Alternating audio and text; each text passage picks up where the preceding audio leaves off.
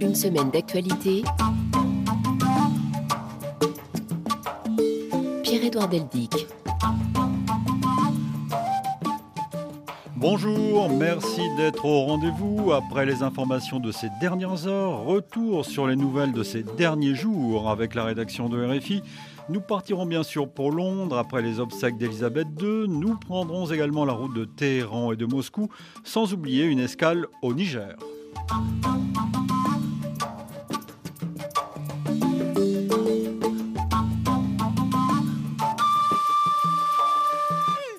Sedi Kaba est notre invité aujourd'hui, notre ami Sedi Kaba, journaliste spécialiste de l'Afrique et plus particulièrement du Sahel. Bonjour Sedi Kaba. Bonjour Père Edouard, c'est toujours un immense plaisir d'être euh, à ce micro pour cette euh, émission. Et nous sommes toujours ravis de vous recevoir et je dois vous féliciter car vous venez d'obtenir un prix euh, qui s'appelle le Media Leadership Award, décerné par une association, une organisation qui s'appelle Rebranding Africa Forum. De quoi s'agit-il? Oui, c'est un forum qui a été créé il y a quelques années, qui en est à sa huitième édition, qui a été fondé par euh, des Africains qui sont dans la diaspora et qui souhaitent reconnaître euh, leur contribution euh, de personnalités de divers horizons dans leur travail, dans la visibilité du continent africain. Et ils m'ont fait ce privilège Bravo, c'est mérité. de récompenser ma modeste personne en estimant, et peut-être c'est ce qui me réjouit le plus, que j'ai apporté une contribution non négligeable à une meilleure compréhension de la problématique sahélienne, puisque vous savez, le Sahel, c'est complexe. Et puis le Sahel, il faut l'expliquer aussi à quelqu'un qui est au Canada, qui est aux États-Unis. Euh, L'Europe encore, c'est géographiquement plus proche. Et le jury a estimé que cette contribution était de qualité et il a estimé que je méritais ce prix pour cette édition. Je partage absolument leur avis. Vos dons de pédagogue ne sont plus à inventer. Le prix sera remis en octobre, je crois. Hein. C'est exact, le 21 octobre. Et, je souhaite moi-même euh, dédier le prix quand même aux gens qui euh, m'ont lancé dans le métier. Ibrahim Sheikh Diop, le fondateur du journal Aske, qui est le premier journal indépendant du Niger en 1990. Euh, Boris Seini, qui est aussi le fondateur du démocrate. Ce sont ces deux personnes qui, il y a presque plus de 30 ans, m'ont lancé dans le journalisme, m'ont accompagné et ont contribué à faire de moi ce que je suis devenu. Et puis, euh, je ne le dis pas tout à fait par complaisance, mais cette émission euh, à laquelle je viens régulièrement a contribué à ma visibilité et ce n'est pas encore l'heure de mon testament professionnel, mais il était important que je le dise. Bien, bah écoutez, nous sommes touchés, euh, Cédric. Alors, venons-en à l'actualité de cette semaine. Qu'est-ce qui vous a marqué euh, singulièrement dans durant ces derniers jours, euh, des derniers jours particulièrement lourds? Absolument, absolument. Et l'information qui m'a le plus marqué et aussi lourde, c'est le massacre de 11 paysans, 11 bûcherons, à Toumour, à 1500 km au sud-est de Niamey, par euh, des combattants au Niger, mm. par des combattants euh, de l'État islamique. Ces personnes sont allées chercher du bois parce que, comme on sait, dans une partie de l'Afrique, c'est le bois de chauffe qui sert à l'alimentation, qui est souvent même utilisé comme source de revenus. Elles sont, ces personnes, ces paisibles citoyens sont allés chercher du bois et ils ont été surpris par des éléments de la province de l'État islamique en Afrique de l'Ouest. Euh, sur les 12 personnes qui étaient là, 11 ont été massacrées. Elles ont été exécutées avec une balle dans la tête. Et le 12e a été laissé en vie pour porter le message à la population, pour aller dire à la population. Et cela est vraiment bouleversant et et ça, ça crée vraiment un choc émotionnel important. Ah, nous allons repartir au Niger euh, tout à l'heure. Alors commençons notre voyage avec une nouvelle positive extraite des reportages de la rédaction. J'essaie d'être positif malgré la lourdeur et, l'importance de, de, l'actualité, sa gravité. Euh, cette euh, nouvelle positive va nous faire prendre la route de New York. C'est dit que vous avez certainement entendu parler de la Villa Médicis en Italie, où les services culturels français accueillent des artistes toutes disciplines confondues. Eh bien, il existe désormais aux États-Unis la Villa Albertine. Elle est basée à New York. Un programme africain y a été lancé. Cinq artistes du continent ont été sélectionnés pour venir passer deux mois aux États-Unis. C'est la Sénégalaise Ngonefal, commissaire de l'Expo Africa 2020, qui a été chargée d'organiser la première édition de cette résidence. Correspondance de Karine Houghton qui a rencontré deux des lauréates. Lors d'une de ces sorties, la mission Apollo 13 était en danger et les astronautes s'en étaient sortis en étant particulièrement créatifs. C'est une petite histoire qui a fasciné l'artiste astrophysicienne Caroline Gay et lui a donné envie de voir plus loin. Dans le recrutement des astronautes, je me suis rendu compte qu'il n'y avait rien sur la créativité. Or, euh, plus tard, on va envoyer des astronautes euh, sur la planète Mars. C'est un voyage long et psychologiquement, c'est très difficile. Donc, est-ce qu'il n'y aurait pas un aspect créativité intégré chez les astronautes, en fait? Donc, c'est la question que je me pose. Deux mois durant, la jeune femme va accéder à deux labos de neurosciences au Texas et surtout à la NASA. Son but est de trancher sur l'utilité d'un programme créatif à intégrer à la formation des astronautes.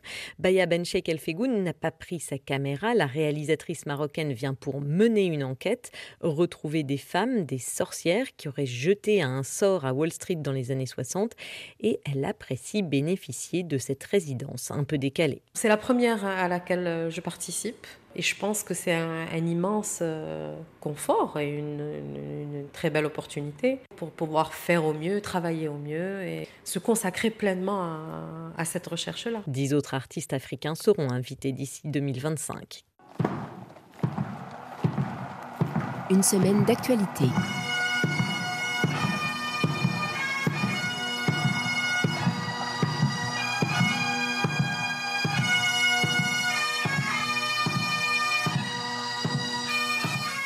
C'est dit qu'ainsi va l'actualité. Jetons maintenant un dernier regard sur les obsèques de la reine Elisabeth II lundi à Londres. Des obsèques grandioses comme prévu, suivies par notre envoyé spécial Muriel Paradon. Au son des cornemuses et des tambours, le cercueil de la reine est emmené vers l'abbaye de Westminster. La famille royale suit, plusieurs régiments encadrent le cortège. Défilé grandiose et solennel. La foule à l'extérieur retient son souffle. Nick est un ancien de la Royal Navy, bardé de décorations. Um, oui, je suis très fier et très ému parce que c'est la reine. Elle a été ma patronne pendant 39 ans et voir les gars de la marine et tous les militaires qui l'accompagnent si brillamment, c'est formidable.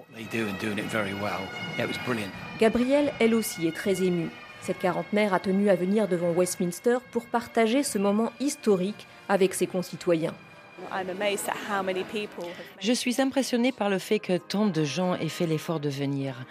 C'est une atmosphère à la fois belle et sombre, empreinte de respect. C'est émouvant, ce n'est pas quelque chose qu'on reverra de sitôt. La cérémonie à l'intérieur de l'abbaye de Westminster dure une heure. Elle s'achève par l'hymne national repris à l'extérieur dans la foule God Save the King, que Dieu protège désormais le nouveau roi.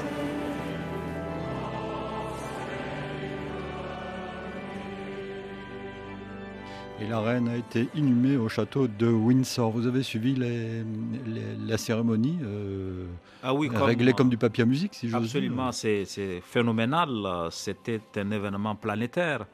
Euh, le monde entier a suivi et depuis le 9 septembre, date du décès de la reine, euh, il y a une sorte d'émotion collective, une sorte d'hystérie qui dépasse largement la Grande-Bretagne, qui a touché les pays du Commonwealth, beaucoup de pays africains, l'Ouganda, le Kenya, le Nigeria, le Ghana.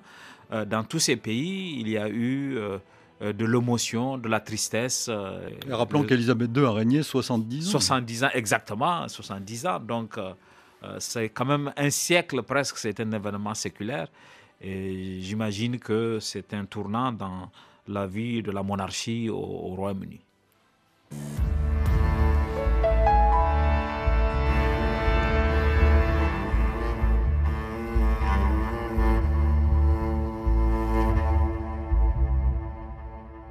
Jours dans le monde. Alors, toute autre chose, c'est Dikaba, direction Moscou maintenant. Vladimir Poutine a donc mobilisé mercredi des centaines de milliers de réservistes pour relancer son offensive en Ukraine. Il a en plus brandi la menace d'un recours à l'arme nucléaire que les États-Unis ont dit prendre au sérieux Vincent Souriau. Vladimir Poutine fait savoir que la Russie reconnaîtra les résultats des référendums annoncés par les séparatistes dans l'est de l'Ukraine, car d'après lui, la majorité des habitants de ces territoires ne veut pas vivre sous le joug d'un régime néo-nazi. Nous ne pouvons pas, dit-il, laisser déboucher, réduire en pièces nos proches et nos familles. Sous couvert de ces scrutins joués d'avance, Moscou s'apprête à faire entrer ces zones au sein de la Fédération de Russie, et si les Ukrainiens tentent, comme ils le font en ce moment, de les reconquérir avec l'aide de l'OTAN, ils se rendront coupables d'un acte de guerre qui peut, selon Vladimir Poutine, provoquer l'emploi de la force nucléaire. Les citoyens de Russie peuvent être sûrs que l'intégrité territoriale de notre patrie, notre indépendance et notre liberté seront garanties. Permettez-moi de le souligner une fois de plus, cela sera fait par tous les moyens à notre disposition. Ceux qui tentent de nous faire chanter avec des armes nucléaires doivent savoir que le vent peut aussi tourner dans leur direction. Menace directe contre les Occidentaux et mobilisation partielle des réservistes de l'armée russe, 300 000 hommes appelés à partir d'aujourd'hui, car d'après le président russe, la ligne de contact entre la Russie et ses adversaires court désormais sur 1000 km et Moscou doit lutter non seulement, dit-il, contre les néo-nazis ukrainiens, mais aussi contre la totalité de l'arsenal militaire occidental. Vincent Souriau, mercredi donc, en Russie, les réactions à cette mobilisation partielle sont partagées. Elles dépendent de l'âge, des classes sociales et encore des affinités politiques entre soutien à la politique du président et fuite du pays en passant par des manifestations en dépit de leur interdiction par les autorités à Moscou jeudi, Jean Didier revoit. Répondant à l'appel du collectif Vesna qui fédère les oppositions à l'opération spéciale en Ukraine, des milliers de Russes ont manifesté hier soir leur opposition à Vladimir Poutine. Que ce soit dans les rues de Moscou, de Saint-Pétersbourg ou encore de Perm et Yekaterinbourg, on a entendu résonner des slogans hostiles à la mobilisation partielle décrétée hier par le président russe, tels que Poutine va-t'en ou Poutine dans les tranchées. Reste que la mobilisation était faible dans les 22 villes concernées par ces manifestations, de quelques dizaines à quelques centaines de personnes tout au plus. Les forces de l'ordre étaient bien évidemment présentes et ont procédé à plus de 1300 arrestations dans tout le pays, selon l'ONG OVD Info. Mais le spectre des réactions reste large. Alexei Navalny a dénoncé une guerre criminelle dans laquelle Vladimir Poutine tente d'entraîner tout le monde, alors que sur les réseaux sociaux, les ultranationalistes se sont réjouis de pouvoir enfin en découdre avec Kiev et ses alliés, comme l'Union soviétique l'avait fait avec l'Allemagne nazie en d'autres temps. Une chose est sûre en revanche, ceux qui peuvent encore quitter la Russie n'hésitent pas, le prix des billets d'avion pour l'étranger a explosé depuis hier matin. Les vols pour Belgrade et Istanbul sont même complets pour les jours à venir. En effet, c'est dit que beaucoup de réservistes russes, impossible d'en estimer le nombre, quittent leur pays pour échapper à la guerre. En Finlande, par exemple. Écoutez par exemple le témoignage de cet homme. Il s'appelle Anatoly. Je suis de Korolev, de la région de Moscou. Un camarade m'a appelé et m'a mis au courant. J'ai découvert tout cela à 9h15. On savait que ça allait dans ce sens, mais quand c'est devenu réel, ça a été un choc. La première chose qu'on a faite avec ma femme, ça a été de préparer une autorisation de sortie du territoire pour qu'elle puisse quitter le pays avec les enfants en direction de l'Europe. Dieu merci, tout le monde a des visas Schengen, et il est possible que nous devions penser à déménager à l'étranger. En partant, j'avais le sentiment, en regardant ma femme et ma fille, qu'il y avait une chance, pas négligeable, que je ne les revois plus avant longtemps.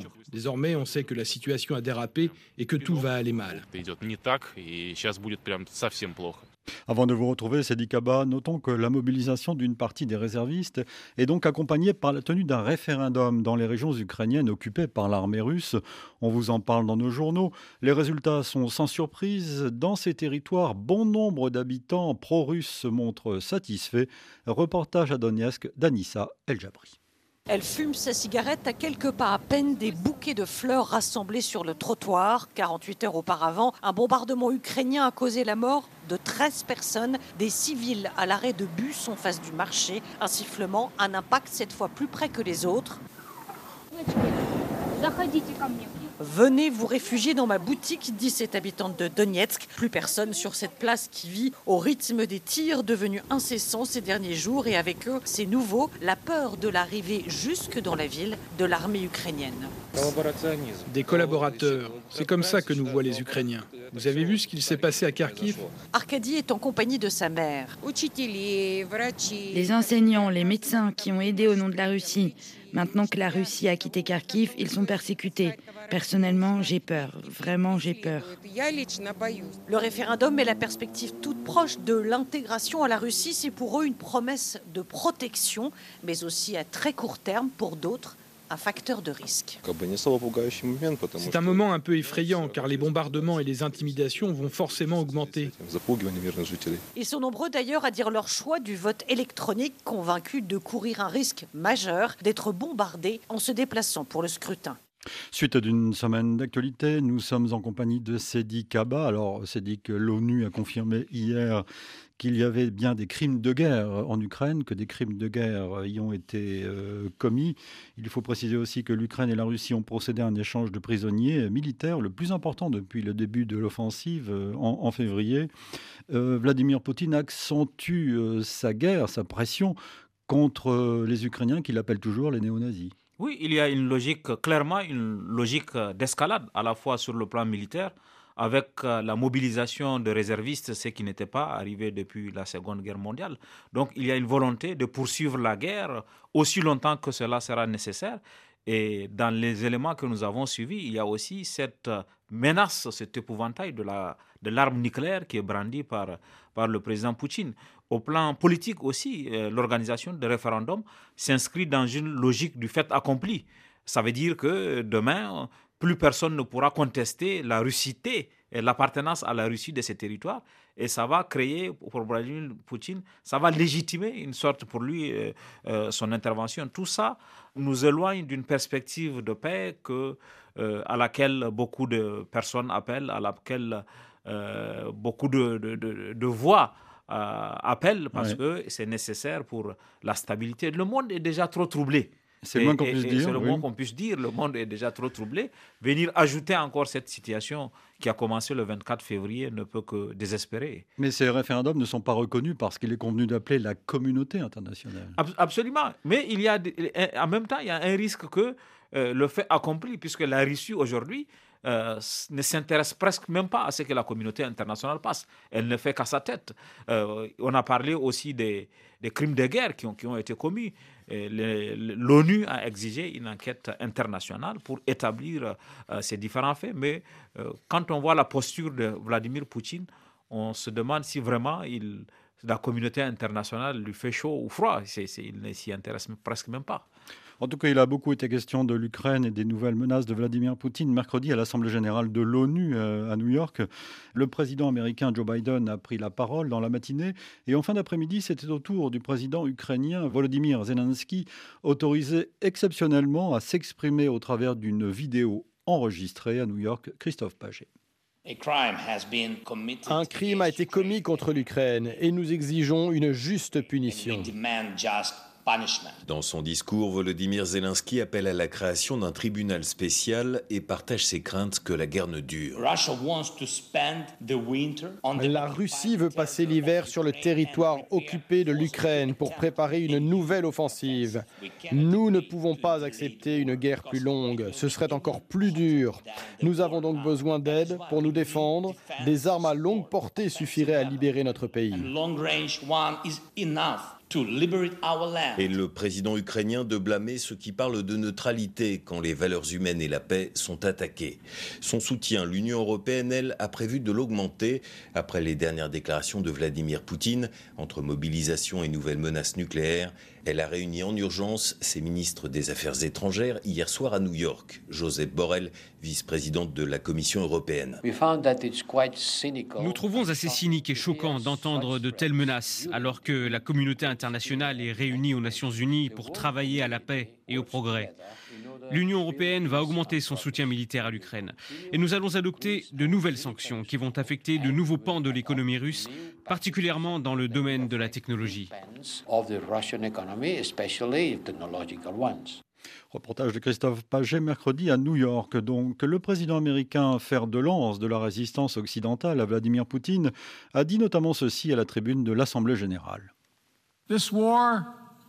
Cette guerre vise à anéantir le droit de l'Ukraine à exister en tant qu'État, tout simplement, ainsi que le droit de l'Ukraine à exister en tant que peuple.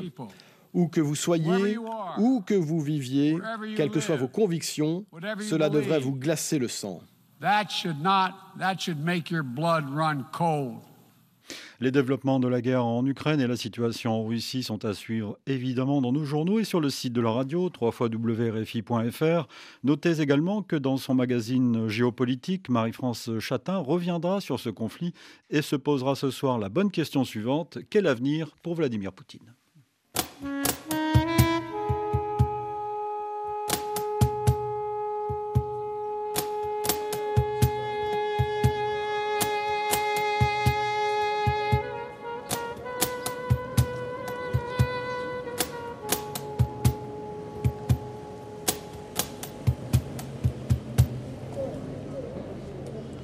Sept jours dans le monde.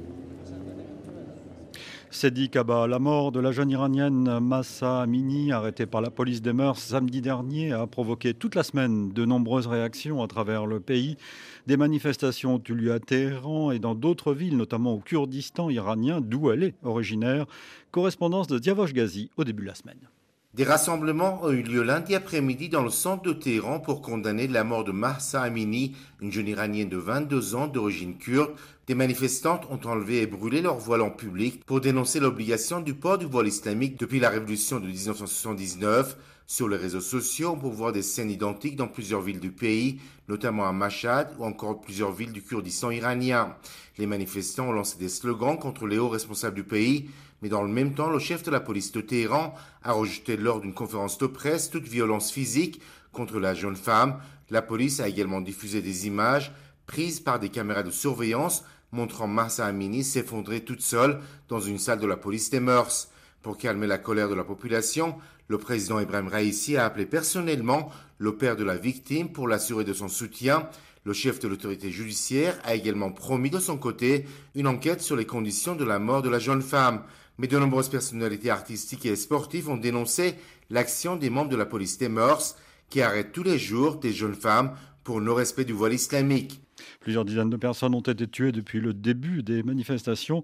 Notez qu'hier, l'armée iranienne s'est dit prête à affronter les ennemis, euh, dit-elle, pour assurer sa sécurité, la sécurité du pays, alors que la contestation se poursuit en Iran. Suite d'une semaine d'actualité, nous avons le plaisir d'être en compagnie de Sedi Kaba. Ça, c'est un pays que vous suivez avec attention, l'Iran également. Oui, oui, absolument. Et dans le cas d'espèces, souvent les autorités iraniennes ont toujours convoqué les mains extérieures pour expliquer un peu le soulèvement. Mais là, euh, c'est un fait concret qui a créé la situation et je pense que euh, il y a déjà une situation de ras-le-bol de la jeunesse iranienne qui est confrontée euh, aux effets de l'embargo qui pèse sur l'Iran, les sanctions économiques sur l'Iran et à la confiscation des libertés. Puisque Depuis 1979, il faut oui, le rappeler. Et, hein. puis là même, l'accès aux réseaux sociaux a été réduit. Donc, Instagram et WhatsApp, par exemple, bloqués Bloqués mhm. pour empêcher la coordination des événements. Et la réponse répressive ne va pas suffire parce que euh, par le passé, la réponse euh, répressive a pu prospérer parce que euh, la contestation a été contenue. Mais là, il y a 80 villes au moins et ça concerne presque toute la jeunesse euh, iranienne, quel que soit son bord. Je pense que les autorités devraient prendre des mesures pour répondre un peu aux attentes de la jeunesse iranienne, à la soif de liberté, puisque, comme on peut le voir vraiment, faut-il perdre la vie simplement parce qu'un policier de la police de Mers a estimé que le chevet déborde. Avec quel, quel centimètre il a mesuré pour savoir que le chevet déborde comment. Donc, euh, mais tout ça vraiment pour une, un, événement comme celui-là, faire perdre la vie, créer une situation. Et je pense qu'il faut aujourd'hui s'interroger, euh, voir quelle évolution euh, et quelles sont les attentes de la jeunesse iranienne, ce dont elle a besoin. Euh, pour y répondre et éviter justement que ce type de contestation arrive. Et d'évidence, euh, Sedi Kaba, la jeunesse a envie d'autre chose. Oui. C'est ce que lui propose le régime. Ah oui, mais bien sûr, euh, l'enfermement aujourd'hui, et c'est ça. Je pense et que notamment les jeunes femmes. Oui, l'évolution du monde fait qu'aujourd'hui, on ne peut plus enfermer les gens. On ne peut plus, ce n'est plus comme avant où on pouvait empêcher. Les, Iraniens ont accès à, toute la modernité autour. Ils ne peuvent pas rester derrière. Et l'évolution de la société, comme on peut le voir dans d'autres pays musulmans, n'est pas incompatible avec l'islam. l'évolution de la société, l'adaptation, euh, tout cela n'est pas incompatible avec, l'islam. Le rigourisme euh, que les gens imposent souvent et peut être même contre-productif dans la promotion de l'islam et dans l'image qu'on donne de l'islam auprès des autres, des autres communautés. Je pense que cela doit être, doit être intégré. On ne peut plus faire comme on le faisait avant. Il faut voir quelles évolutions qui sont compatibles, qui ne sont pas contraires aux valeurs de l'islam et ce sont ces types d'évolutions qui sont nécessaires. Alors c'est dit qu'Emmanuel Macron était à New York pour la 77e Assemblée générale de l'ONU. C'est le fil rouge de ce numéro d'une semaine d'actualité. L'ONU, la guerre en Ukraine a été bien sûr au cœur de son intervention à la tribune avec un appel aux pays qualifiés jadis de non alignés. Valérie Gasse. Nous avons aujourd'hui à faire un choix simple au fond, celui de la guerre ou de la paix. À la tribune de l'ONU, Emmanuel Macron a posé les enjeux sur la table et sans détour s'en est pris à la Russie. Il est une chose sûre et certaine. Au moment où je vous parle, il y a des troupes russes en Ukraine. Et à ma connaissance, il n'y a pas de troupes ukrainiennes en Russie. C'est un état de fait et nous devons tous le regarder. Le chef de l'État français a choisi le ton de la pugnacité pour dénoncer une guerre dont les conséquences dépassent selon lui les frontières de l'Europe. Plus cette guerre dure, plus elle devient menaçante pour la paix en Europe, mais aussi pour celle du monde. Ce à quoi nous assistons depuis le 24 février dernier est un retour à l'âge des impérialismes et des colonies. Fort de ce diagnostic, Emmanuel Macron demande aux pays du Sud de choisir leur camp. Certains pays, ici représentés, sont restés dans une forme de neutralité à l'égard de cette guerre. Mais je veux vous le dire avec la plus grande des nettetés aujourd'hui. Qui voudrait mimer le combat des non-alignés en refusant de s'exprimer clairement se trompe et prend une responsabilité historique. Emmanuel Macron propose aussi une réforme du Conseil de sécurité qui limite le droit de veto en cas de crime de masse. Encore un message direct à la Russie. Nous reviendrons sur les propos d'Emmanuel Macron dans un instant avec vous, euh, Cédic. Et notez en France, alors que le gouvernement envisage de plus en plus sérieusement de passer par un amendement du projet de loi de finances de la sécurité sociale pour réformer les, retraites, les oppositions unanimes contre cette méthode réfléchissent à la réplique. L'idée d'une nouvelle motion de censure un peu plus de deux mois après une première tentative avortée est en train de faire son chemin, Aurélien de Vernois. Si le gouvernement continue de vouloir passer en force, nous lui opposerons une motion de censure. L'avertissement est clair et il est signé Mathilde Panot, la présidente du groupe insoumis à l'Assemblée nationale. Pas question de laisser le gouvernement réformer les retraites en amendant la loi sur la sécurité sociale, puis en utilisant l'article 49.3 de la Constitution qui permet de se passer de majorité. Un avis qui fait consensus au sein de l'Union de la gauche, mais pas seulement. Le point de vue est en effet partagé par le Rassemblement national et Marine le Pen en a déjà fait part à Elisabeth Borne. Je lui ai clairement dit que s'ils entendaient faire passer la réforme des retraites par l'intermédiaire d'un amendement, nous voterions les motions de censure qui seraient déposées, quelle que soit leur origine. Sauf que pour renverser le gouvernement, il faut au moins 289 députés. La NUPES et le RN en cumulent 240, bien, mais pas suffisant. Une partie du groupe des 20 députés indépendants Liberté et Territoire pourrait se joindre à eux, mais la décision serait dans les mains des républicains qui occupent 62 sièges. De l'aveu d'un député LR, certains pourraient être tentés par la censure, mais pas la majorité. Elisabeth Borne et son gouvernement semblent donc hors de danger pour l'instant. Vous écoutez Réfi et vous avez raison. Nous sommes donc en compagnie de Sedi Kaba qui a écrit, je le rappelle, Mali Sahel, notre Afghanistan à nous. C'est une interrogation. Un livre publié chez Impact euh, Édition. Nous allons reparler du Sahel euh, dans un instant. Mais revenons euh, sur les propos d'Emmanuel Macron qui a lancé un appel aux pays africains, notamment pour ne parler que d'eux. Oui, euh, depuis, euh, je pense que l'appel et la position a été déjà clarifiée par euh, le président Macron lors de sa dernière tournée africaine, au Cameroun notamment, où il a parlé d'une certaine hypocrisie, que la neutralité est une hypocrisie. Mais je crois qu'il faut regarder avec sang-froid et justesse la position de, certains pays africains. Il n'y a pas d'ambiguïté sur la condamnation de l'agression l'agression par la Russie du territoire ukrainien n'est pas acceptable et a été condamnée par la plupart des pays africains. Maintenant, pour le reste... Sauf l'Érythrée. L'Érythrée, oui. L'Érythrée qui était le seul pays à s'être opposé ouvertement. Les autres ont, euh, se sont abstenus hmm. ou, ont voté, ou ont voté pour la condamnation. Maintenant, c'est au niveau de, de, de, la suite, de, après, le, après le diagnostic, euh, c'est au niveau de la suite, euh, de la thérapie, si on peut parler comme ça, pour résoudre la question qu'il y a une difficulté. Parce que beaucoup de pays africains estiment que, comme le fait le président Macron lui-même d'ailleurs, il faut continuer à parler à la Russie. Parce que la Russie est un acteur majeur et aujourd'hui, si on devait aller vers une solution multilatérale, si on ne reforme pas le Conseil de sécurité, à chaque fois qu'on va arriver là, la Russie va mettre son veto. Et beaucoup de pays africains disent que ce n'est pas une question de, neutralité ou de non-alignement, mais c'est une position qui permet, euh, tout en condamnant l'invasion de l'Ukraine par la Russie, qu'on puisse continuer à parler de la Russie et qu'on puisse plaider aussi pour une solution politique. Peut-être que si on s'engage dans la voie militaire comme le fait l'Europe aujourd'hui, euh, avec euh, peut-être même un risque de co-belligérance, en envoyant des moyens militaires, en envoyant euh, des, officiers pour former les militaires ukrainiens, en accueillant aussi dans certains pays pour les former, on continue à alimenter la, logique de guerre et ça va prendre du temps. D'autres pays, notamment beaucoup de pays africains, disent qu'il faut peut-être voir euh, comment on pourrait trouver un compromis politique. Donc c'est à ce niveau qu'il y a une incompréhension et l'Europe ne comprend pas pourquoi l'Afrique ne s'aligne pas mécaniquement derrière elle dans les sanctions, dans d'autres choses. Et je pense que ça, c'est un, un niveau d'incompréhension. Peut-être que en expliquant, en faisant de la pédagogie, on pourrait mieux se comprendre. vous avez remarqué qu'Emmanuel Macron parlait de colonialisme. oui, c'est ça. De, de, réveiller cette image, ce, ce, débat sur le colonialisme, référence au au colonialisme européen, mais en regardant la présence aujourd'hui de la Russie euh, en Afrique. C'est ça. Non, le parallèle n'est pas, n'est pas, comment dire, n'est pas inintéressant. il s'agit d'une invasion d'un pays par un autre et d'une présence imposée par la force. C'est comme ça, c'était le véhicule du colonialisme. imposé, occuper des territoires euh, coloniaux, les imposer par la force.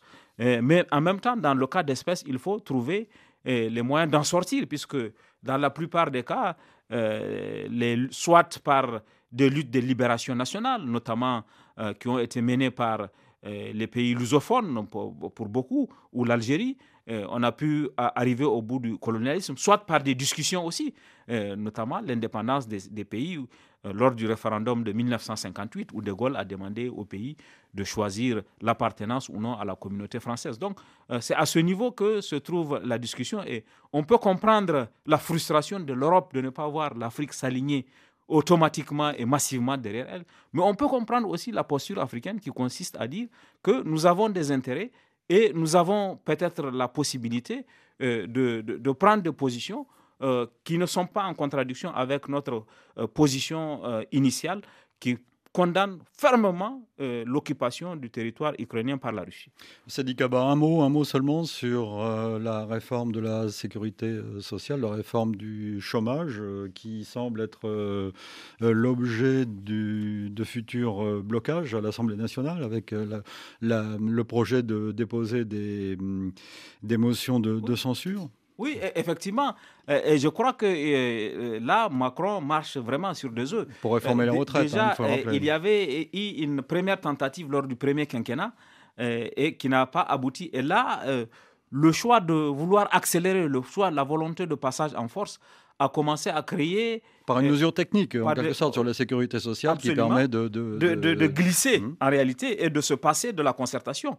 Et, et les derniers développements de, ce dossier euh, font craindre même une désolidarisation du modem, qui est l'allié, l'allié mhm. de, la Renaissance. Et on a parlé dans les sujets, on a parlé de, l'opposition classique du Front National et des risques même de basculement de certains députés, les républicains. Mais là, il y a même le modem qui n'est pas d'accord sur la méthode euh, et sur la, démarche qui voudrait un consensus. Je crois qu'en évaluant le rapport de force, euh, le pouvoir devrait euh, réfléchir par deux fois à la méthode euh, pour ne pas arriver à une situation de blocage de la réforme elle-même.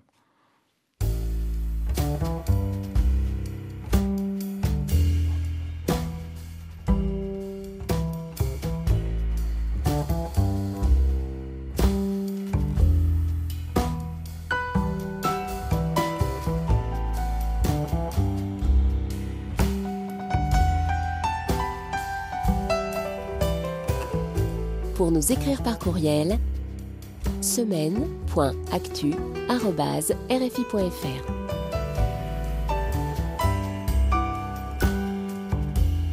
Merci pour vos messages. Continuez à nous écrire. Je salue aujourd'hui BI qui vit à Boaké. À Junior, je salue Junior à Douala. Bonjour à Aziz à Libreville. Bonjour à Rodrigue à Brazzaville. À Félix Junior à Chikapa en République démocratique du Congo. À Janvier à Calavi au Bénin. Enfin, salutations à Mohamedou à Marwa au Nord Cameroun. À Gaspard à Douala. À Ali à N'Djamena. Et à Mahaman Béchir à Niamey.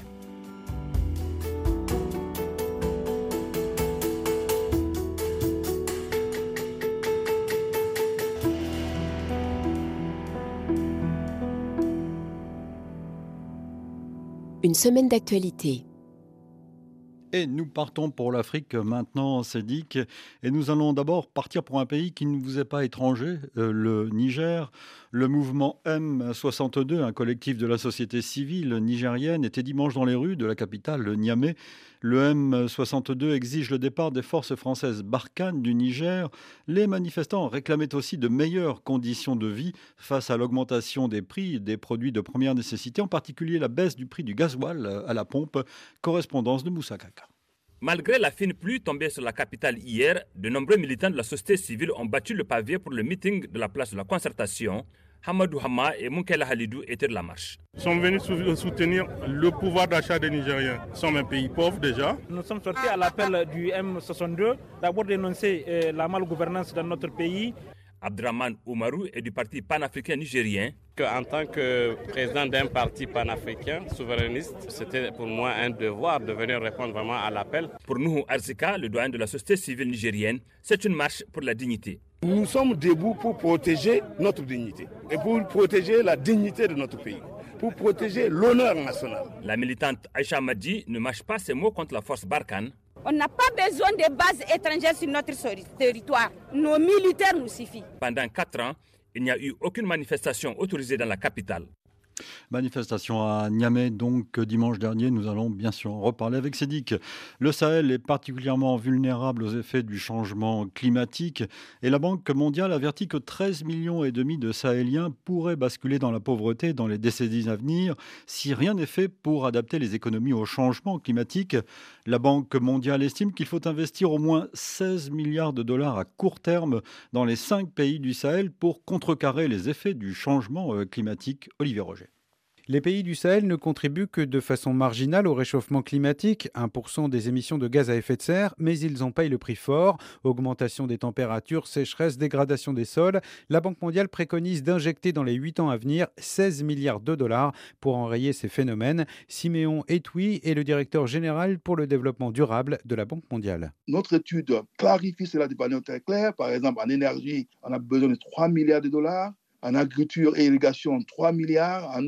Et assainissement 5 milliards de dollars, en environnement 1 milliard, ainsi de suite, et tout retombe à, peu près 16 milliards de dollars dont on a besoin. Et encore, cette estimation constitue le bas de l'échelle puisqu'il faudrait jusqu'à 80 milliards de dollars dans les 25 ans au profit des 160 millions de Sahéliens. La Banque mondiale a déjà déboursé de son côté près de 8 milliards de dollars dans ses programmes d'adaptation. Siméon Etoui. Nous investissons dans le barrage de Kadadi, par exemple, au Niger, qui va retenir non seulement de l'eau pour l'énergie, mais qui va permettre à cette eau d'aider à développer l'agriculture dans la zone. Sécurité alimentaire, irrigation, restauration des sols, la politique de la Banque mondiale se veut globale et transnationale. Elle propose aussi son expertise aux États qui ne disposent pas toujours des moyens de planifier leur action.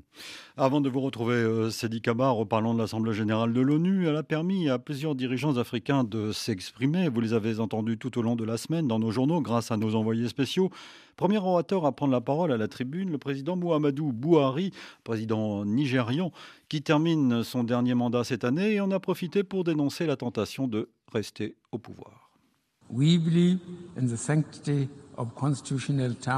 Nous croyons au caractère sacré de la limite constitutionnelle du nombre de mandats. Nous avons pris des mesures résolues dans ce sens au Nigeria. Nous avons constaté l'impact corrosif sur les valeurs lorsque des dirigeants ailleurs ont cherché à changer les règles pour rester au pouvoir.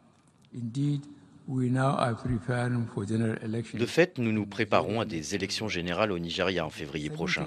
Lors de la 78e Assemblée générale de l'ONU l'année prochaine, il y aura un nouveau visage à cette tribune qui s'exprimera au nom du Nigeria.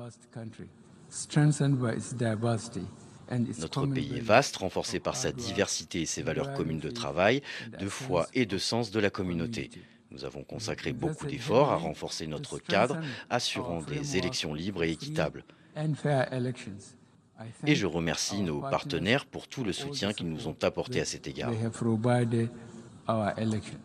Alors sur ce thème, il faut noter que la Cour constitutionnelle de Centrafrique a annulé hier vendredi les décrets du président Touadéra créant un comité chargé de rédiger une nouvelle constitution sur une saisine de l'opposition qui redoute qu'une nouvelle loi fondamentale autorise le chef de l'État à briguer un troisième mandat.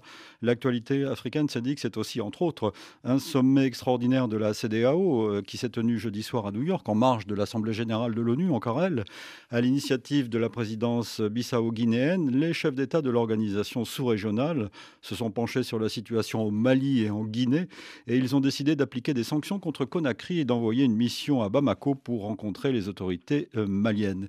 Et s'agissant du Mali, il faut noter, vous l'avez écouté euh, également, euh, c'est dit que le président nigérien Mohamed Bazoum s'est dit inquiet sur le sort de la ville de Menaka qui pourrait, selon lui, tomber aux mains des djihadistes.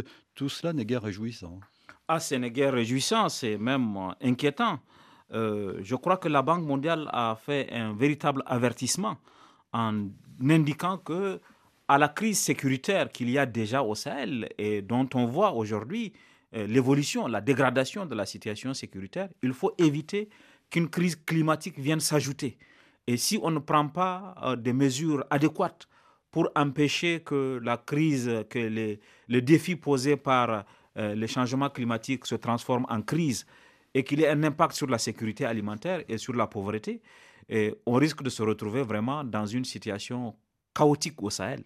Parce que euh, la Banque mondiale estime qu'environ 13 euh, millions de personnes supplémentaires, en plus de ceux qui sont déjà pauvres, pourraient basculer dans la pauvreté au Sahel d'ici à 2050 si les mesures d'adaptation suffisantes ne sont pas prises. Donc ça, quand même, euh, je pense que c'est une alerte pour l'ensemble de l'humanité, pour l'ensemble de la communauté internationale, pour accompagner les pays du Sahel et éviter que la crise sécuritaire et même la crise politique, puisque dans le cas du Mali et dans le cas du euh, Burkina Faso, il y a une situation de transition, puisque des coups d'État ont été perpétrés dans, dans ces deux pays. L'ensemble de cela fait qu'on doit se pencher sur le Sahel, mais se pencher autrement aussi, parce que les solutions, les réformettes qu'on a essayées aujourd'hui n'ont pas marché et il faut effectivement trouver les moyens de, de se pencher sur le Sahel. Et ça permet aussi de faire le lien avec euh, euh, la marche qui a été organisée à Niamey. J'allais vous poser la question, quel est votre regard sur cette manifestation où l'on a vu euh, dans les rues de Niamey quelques drapeaux russes? Oui, et, je, je, pense que il faut aussi écouter les manifestants la posture qui consiste à penser que tous ceux qui manifestent euh, euh, au Sahel contre la, les, Barkhane sont des agents de la Russie pas, ne me semble pas être la bonne. Il faut être à l'écoute, voir ce qu'il y a dans les propos à intégrer. Beaucoup de gens aujourd'hui, et vous avez cité le livre que j'ai écrit dans lequel j'en parle. Mali Sahel, notre Afghanistan à nous e, Exactement. Et dans le livre, le diagnostic, c'est que euh, les gens ne comprennent pas qu'une armée aussi puissante que celle de la France soit là et que la situation continue de se dégrader. Il y a peut-être de l'incompréhension, mais ce qui est fondamentalement rejeté, c'est pas euh, la, France elle-même, les relations entre la France et l'Afrique, mais c'est l'inefficacité, ce que les gens estiment la faiblesse du résultat de cet engagement militaire. Et parce que les gens on donne des exemples. Quand il y a une attaque, ils ne voient pas euh, les drones, ils ne voient pas les mirages venir. Euh, peut-être que comme ils n'ont pas d'explication à ça, ils estiment qu'il euh, n'y a pas de... Et je pense que depuis le retrait du Mali, la France a elle-même compris et elle a commencé à changer. Nous voulons être présents mais moins visibles et nous voulons surtout construire des partenariats de combat. C'est ce qui est en train de se faire dans la zone des trois frontières avec le Niger.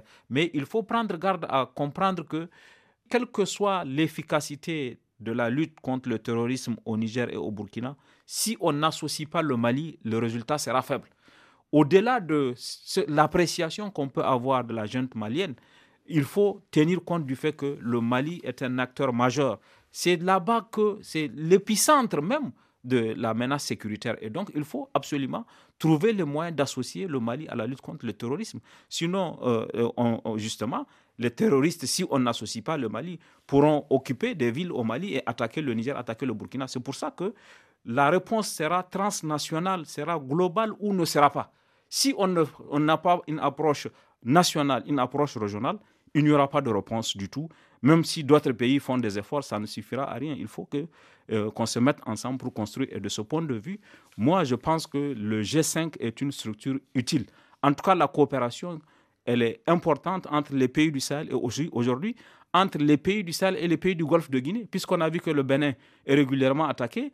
L'État islamique au Grand Sahara a revendiqué même une attaque au Bénin. Le Togo est attaqué, même le Ghana a été attaqué, la Côte d'Ivoire a été attaquée. Donc il faut une réponse régionale, il faut une association entre les pays du Sahel et les pays du Golfe de Guinée. Si on se met dans cette perspective, on ne peut pas exclure le Mali. Et que pensez-vous des propos du président nigérian Bouhari à la tribune de l'Assemblée générale de l'ONU? Je pense que ça, c'est le meilleur testament que le président Bouhari peut laisser à la postérité, peut laisser aux Africains.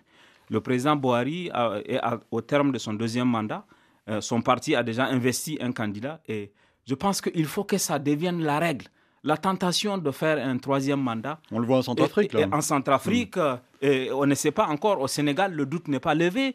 Donc, il faut absolument que les dirigeants africains, surtout et, malheureusement, on voit que c'est dans les pays francophones qu'il y a une difficulté. Dans des pays comme le Nigeria, comme le Ghana, on vient de le voir au Kenya. Le président euh, euh, Uhuru Kenyatta a fait. Il y a eu quelques frictions, mais il a reconnu la, victoire. Il a reconnu la victoire et ce n'est pas son candidat qui a gagné. Donc il faut que dans les pays francophones aussi qu'on s'inscrive dans cette logique il y a beaucoup aujourd'hui de craintes, y compris à Paris, sur ce qui peut arriver au Sénégal en 2024. parce que le président du Sénégal n'a pas levé le doute. Alors, je Vous venez de parler aussi de la Centrafrique. Je précise, euh, c'est dit que la justice sénégalaise, justement, a confirmé mercredi la condamnation du maire de Dakar, Barthélémy Dias, à deux ans de prison, dont six mois ferme, dans une affaire d'homicide qui remonte à 2011, dans un contexte de tension exacerbée entre l'opposition et, le, et le, pouvoir, qu'on a vu lors de l'élection à l'Assemblée nationale. Donc, il faut que nous soyons à l'écoute de ce testament que le président Buhari nous a donné. On ne peut pas, dans un pays de plusieurs millions de personnes, estimer qu'on est le seul capable de faire du bien. Euh, un pays, c'est une, c'est une continuité. On vient, on fait sa part de chemin et après on quitte le pouvoir, un autre vient prendre, il fait sa part de chemin. C'est comme ça que les pays se construisent. Et je ne comprends pas pourquoi l'Afrique peut se soustraire de ça. C'est une logique mondiale et on doit s'inscrire. Si on veut avoir la considération des autres, on va s'inscrire dans ce type de logique. Merci le sage Sédic Abba. Je rappelle que vous avez écrit Mali Sahel, notre Afghanistan à nous. C'est la question que vous posez. Un, un ouvrage publié chez Impact Édition. Merci et à bientôt. C'est toujours un plaisir de venir à, cette euh, émission qui a contribué à faire de moi ce que je suis devenu. Et encore une fois, bravo.